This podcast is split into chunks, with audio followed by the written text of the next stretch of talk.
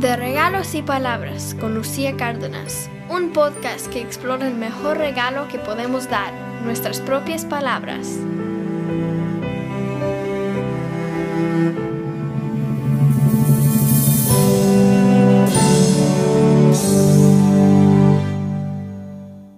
Un año y cuatro meses después de haber sido declarada la pandemia, mi gemelo fraterno y yo festejábamos en México y en Estados Unidos, respectivamente, el haber completado 50 vueltas alrededor del Sol.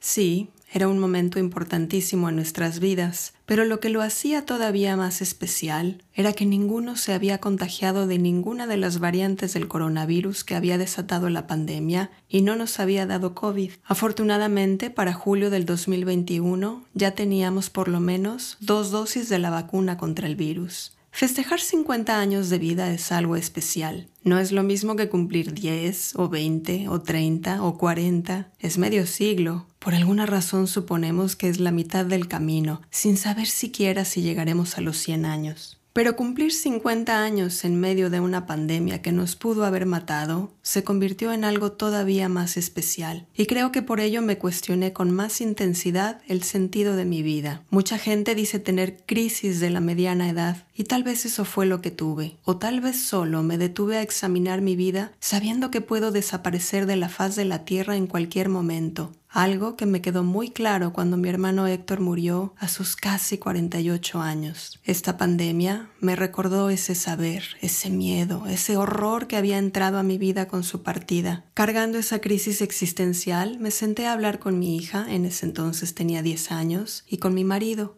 Los hice entrar a mi mundo, les expliqué mis miedos y mis razones y les pedí apoyo, amor y paciencia para ayudarme a encontrar algo que le diera un nuevo sentido a mi vida. Ser hija, hermana, esposa, mamá, amiga, me da una sensación de lugar en este mundo. Estoy aquí porque tengo un lugar y un papel que jugar. Es algo que pocas veces me cuestiono. Es como el título del programa de Cristina Pacheco, Aquí nos tocó vivir, que si lo cambio para efectos de este episodio sería Así nos tocó vivir. Y bueno, siempre llega un día en el que nos detenemos o nos detiene la vida y nos preguntamos, pero ¿eso es todo lo que hay? Y en ese momento podemos pasar de así me tocó vivir a así quiero vivir. El resultado de esa conversación con mi familia, creé este podcast. Durante la pandemia había descubierto esta nueva forma de difusión y era lo que escuchaba todos los días en mis caminatas diarias para observar la naturaleza y calmar mi ansiedad por todo lo que estábamos viviendo. Los podcasts eran ese mundo al que yo podía entrar y del que me podía salir cuando yo quisiera. Era un mundo creado por alguien más para informar, desarrollar una idea, compartir una reflexión, empezar una conversación. Y era algo que iba a existir para siempre. Era una huella muy clara de la existencia de otro ser humano o humana. Yo quería dejar una huella. Si ya tenía 50 años y la pandemia me había dejado claro que mi vida podía terminar en cualquier momento, entonces me urgía dejar una muestra de mi existencia. Quería saber que lo que había vivido y aprendido y amado y reflexionado y creado había valido la pena. Todo pasó así. En julio cumplí 50 años. Reflexioné sobre mi vida y tuve la idea del podcast. En agosto, septiembre y octubre estuve pensando cómo lo iba a hacer. En noviembre le escribí a mi hermano mayor para presentarle mi idea y empezar a hacer las cosas que necesitaba para grabar un podcast desde mi departamento. Y en febrero del 2022 publiqué el episodio introductorio de De regalos y palabras con Lucía Cárdenas. Mi hermano gemelo me había diseñado el logo, mi hija Maya había grabado la presentación y mi marido Carlos me había regalado el tiempo y el espacio para llevar a cabo este proyecto. Al principio mi idea era solo publicar en español, pero vivo en Estados Unidos. Ya para ese entonces había desarrollado otra idea que le daba todavía más sentido a mi vida. Había creado, con la ayuda de mi sobrino Luis, un sitio web basado en el título de un texto que mi hermano Héctor había escrito en el 2005, What if I say yes? ¿Y si digo que sí? En ese sitio estaba publicando todos los proyectos que se me habían ocurrido cuando puse esa idea en acción y quise convertir el dolor de su pérdida en algo que también dejara huella de su existencia, una existencia que nos había dejado llenos de amor y de posibilidades. Tenía ocho secciones mi fotografía, mi podcast, libro con mi hermano gemelo, proyectos con mi hija, consejos de mi hermana, abuelita recomienda, momento del mes pasado y finalmente la persona y si digo que sí del mes. Era un asunto completamente familiar. Bueno, todo esto para contarles que un día mi mamá me dijo que por qué no publicaba también mis episodios en inglés, porque gran parte de mis amistades estaban en este país y no hablaban ni entendían el español. Lo pensé por unos días y luego, haciéndole honor a la frase de mi hermano, y si digo que sí, dije que sí. Me daba terror grabar en inglés porque mi pronunciación no es perfecta y nunca lo será. Pero uno de los problemas con ello es que de repente digo una palabra y se entiende otra solo por cómo la pronuncio, algo que a mi hija le da o risa o terror. Pero bueno, si todo esto se trataba de dejar huella, pues había que aceptar que iba a dejar huella tal y como soy, en español y en inglés.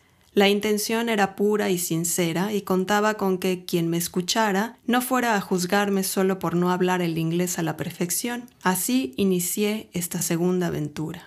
Escribir el episodio introductorio me permitió rescatar mi historia y mis memorias, mis regalos y mis palabras. Tomé todo eso y le di forma. Creé la puerta de entrada por la cual mis escuchas, ustedes, podían entrar a mi mundo y disfrutar de lo que estaba a punto de mostrarles. Quise compartirles cinco textos que había agrupado en cinco categorías distintas y así titulé los episodios que siguieron.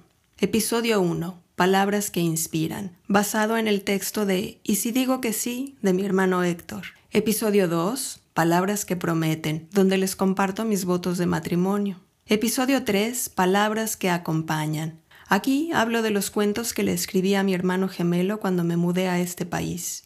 Episodio 4. Palabras que son catárticas, para contarles de lo que escribí cuando mi abuela materna murió.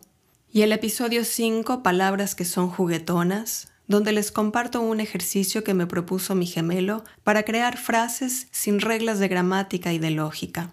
Hemos pasado en compañía, ustedes y yo, más de un año ya en el que publiqué constantemente, pero no a intervalos fijos. Grabé para ustedes 12 episodios, 6 en español y 6 en inglés, pero en total serán 14, contando este episodio y su versión en inglés. Y ahora que estoy a punto de cerrar este ciclo tan hermoso y divertido, decidí contarles un poco de lo que sucedió detrás del micrófono.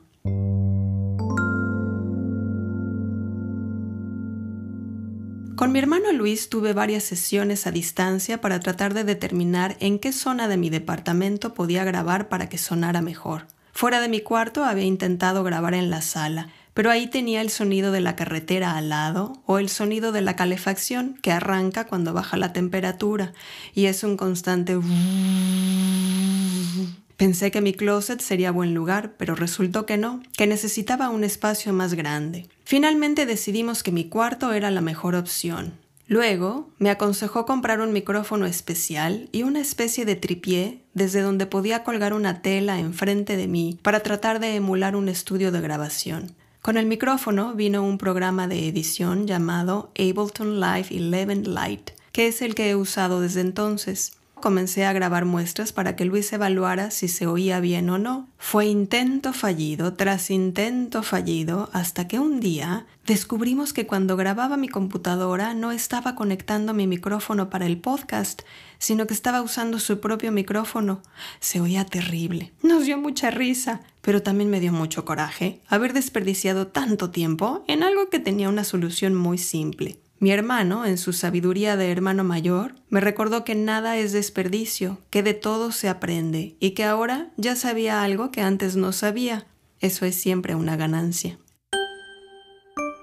Después llegó el momento de encontrar mi voz. Como les conté en el episodio introductorio, encontrar mi manera de escribir me llevó muchos años y muchos intentos, soy lenta para estas cosas, pero una vez que llegué y exploré y compartí, no paré de escribir para mí y para otras y otros. Pero ahora estaba en una situación muy distinta. Tenía que encontrar mi propia voz para grabar y no sabía cómo hacerlo. En eso se me ocurrió contactar a la ex esposa de mi hermano Luis, a la que yo llamo Anux, una actriz y conductora mexicana. Le conté de mi proyecto y le pedí su opinión y sus consejos. Aniux me contestó echándome muchas porras y me mandó videos y ejercicios y luego terminamos con una sesión por Zoom para aterrizar todo lo que me había enseñado. Desde ejercicios de dicción con trabalenguas, hasta cómo respirar antes y durante la grabación y qué hacer para evitar que se oyera la saliva en mi boca. Con todo eso, me lancé a grabar ya con mucha más confianza. Usé las técnicas que me había enseñado a Nux y también empecé a desarrollar las mías propias. Ah, pero eso solo era en español. Ahora seguía a encontrar mi propia voz, pero en inglés. No sé si les ha pasado cuando intentan hablar en otro idioma que se siente como si uno fuera otra persona.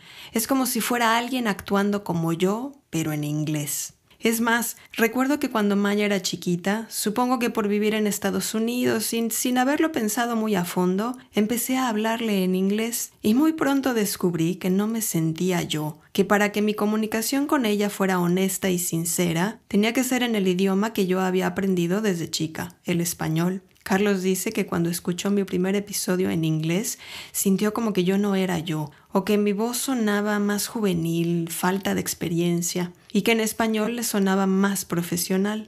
Cuando empecé a grabar en inglés, descubrí que además tenía que hacerlo mucho más despacio, porque si lo hacía a la misma velocidad que en español, cometía muchos errores, y lo que decía no se entendía muy bien. Lo curioso fue que cuando le mandé a mi hermano Luis mi episodio introductorio en inglés, casi me reprueba. No le gustó, decía que hablaba demasiado despacio. Y ahí aprendí otra lección, a confiar en mis instintos. Le pedí que lo terminara de producir, que yo lo quería publicar así como estaba y que me diera oportunidad de ver cuál era la respuesta de mis amistades angloparlantes. Así lo hicimos, y cuando me empezaron a llegar comentarios eran todos positivos y me decían que les gustaba mucho mi tono y mi ritmo de voz. ¡Yay! Ganó mi intuición, que por cierto, cuando le pedí a Maya que grabara la introducción de mi podcast en español y en inglés, descubrió que no era tan fácil como ella pensaba. Grabó varios intentos hasta que por fin quedó la versión que ustedes conocen. Yo publico mis episodios en Anchor, que posteriormente fue adquirido por Spotify. Y lo empecé a hacer así porque uno de los podcasts que escuchaba durante la pandemia era el de Michael Moore, y a cada rato les echaba porras diciendo que era un servicio gratuito y que eso ayudaba a la democratización de la radio. No hay intermediarios, no hay que pedirle permiso a nadie, solo hay que abrir una cuenta, subir los episodios, publicarlos y Anchor inmediatamente los sube a Spotify. Además puedo desde ahí conectar mi publicación con otras plataformas como Apple o Google Podcasts. Una maravilla. Para comenzar a hacer mis episodios en inglés, tenía que intentar algo que ya había empezado a hacer para mi sitio web. Traducir un texto a otro idioma es algo difícil y toma tiempo. En el caso de mi sitio web y ahora mi podcast, no quería que mi tiempo se fuera en traducir como lo hacía antes, entonces decidí usar Google Translate para hacer todo más rápido, pero editando de todos modos lo que este sistema multilingüe de traducción automática me ofrecía, sabiendo de antemano que este tipo de traducciones siguen necesitando el ojo humano para afinar y pulir la traducción. Y una vez que le daba una manita de gato, entonces se lo leía a Carlos para ver cómo sonaba. Mi marido es profesor de universidad y no todo el tiempo puedo estarlo interrumpiendo para que me ayude. Así es que la otra lección que tuve que aprender es que no tengo que preocuparme por hacer todo perfecto todo el tiempo. Escribo, traduzco y grabo haciendo lo mejor que puedo con lo que tengo a mi alcance en ese momento. Porque si me concentraba en la necesidad de perfeccionar mi trabajo, mi proceso creativo se iba a detener y me iba a empezar a cansar o a desenamorar de mis ideas y no quería que eso pasara. Como dije anteriormente, si iba a dejar huella de mi existencia, lo iba a hacer con todo lo que soy, con lo bueno, lo malo y lo regular. No quería dedicar todo mi tiempo a diseñar mi huella y a limpiarla y a enmarcarla y a hacerla bonita. Solo quería marcar mi huella y comunicar mi mensaje.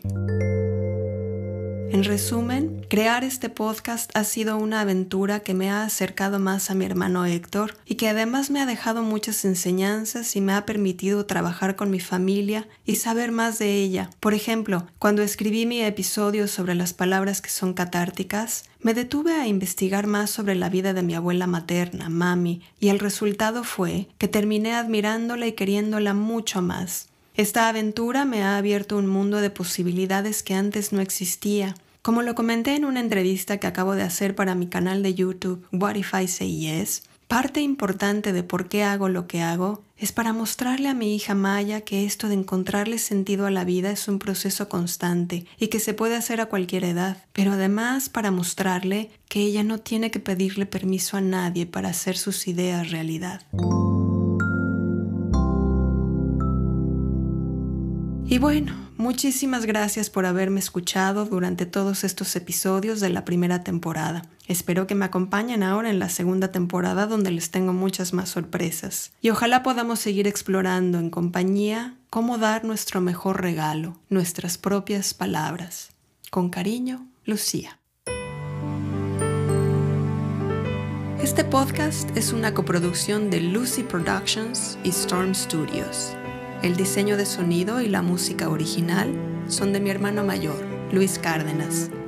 El diseño del logo es de mi hermano gemelo, Jorge Cárdenas. Mi cuñada Ana Laura Espinosa es mi asesora de voz. Y la presentación la grabó mi hija, Maya Figueroa. Gracias y hasta la próxima.